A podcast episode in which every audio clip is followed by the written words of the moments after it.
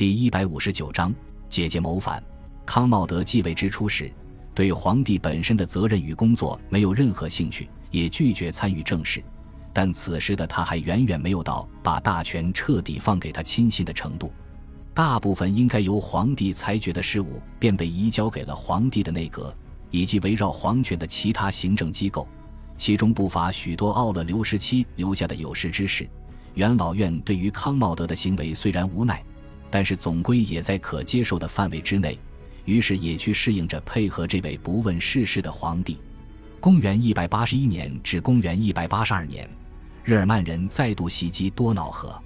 这一次，康茂德没有亲征，而是选择把多瑙河的军务交给了数名颇具能力的将军。这些将军在多瑙河浴血奋战，击退了日耳曼人。康茂德在得知前线的胜利之后。于公元一百八十二年，授予了自己最伟大的日耳曼征服者的头衔。不过，多瑙河的战事在这之后延续了数年，史称第三次马科曼尼战争。值得一提的是，许多将军在这场战争中大放异彩，并且牢牢地掌控了军心，很大程度上分化了康茂德这个甩手皇帝在军队心中的地位。而且，此时在前线与日耳曼作战、掌握军权的将军中，亦有着三位未来的皇帝，他们分别是佩蒂奈克斯、尼尔以及阿尔巴尼乌斯。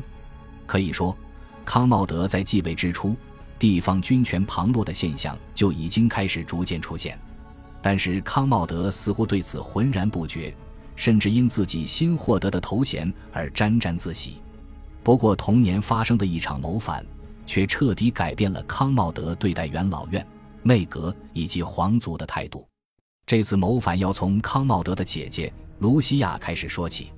卢西亚曾嫁给父亲奥勒留的共治皇帝维鲁斯，在那之后便获得了皇后的头衔。虽然她是奥勒留的女儿，但是在地位和尊贵程度上却是与母亲小福斯提娜平行。年幼的卢西亚也逐渐开始对权势产生了依赖。公元一百六十九年，维鲁斯死后，卢西亚虽然不再贵为皇后。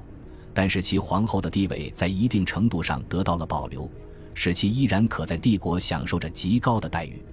其原因则主要在于卢西亚改嫁给了奥勒留最信任的将军庞培安努斯，并且育有一子。掌握军权的庞培安努斯可谓帝国的二把手，卢西亚自然也享受到了许多相应的荣誉。公元一百八十年，奥勒留去世，康茂德成为唯一的皇帝。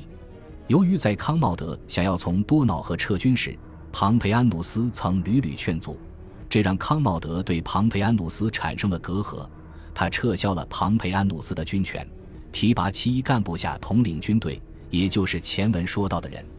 他们分别是佩蒂奈克斯、尼尔以及阿尔巴尼乌斯等人。庞培安努斯回到罗马之后，也没有被安排职务，于是姐姐卢西亚便不得不回归到普通贵族的生活。不能再参与政务，也失去了往日的光环，这让卢西亚十分恐慌。一方面，她不愿意被踢出权力中心；另一方面，也怕弟弟康茂德打击报复她的丈夫儿子。公元一百八十二年年末，卢西亚知道丈夫庞培安努斯无意谋反，于是她瞒着丈夫，偷偷联系了禁军统领帕特努斯、议员昆特安努斯、康茂德的表兄阿尼安努斯等皇室宗亲。计划刺杀康茂德，扶持她丈夫庞培安努斯继位，并立其子为皇储。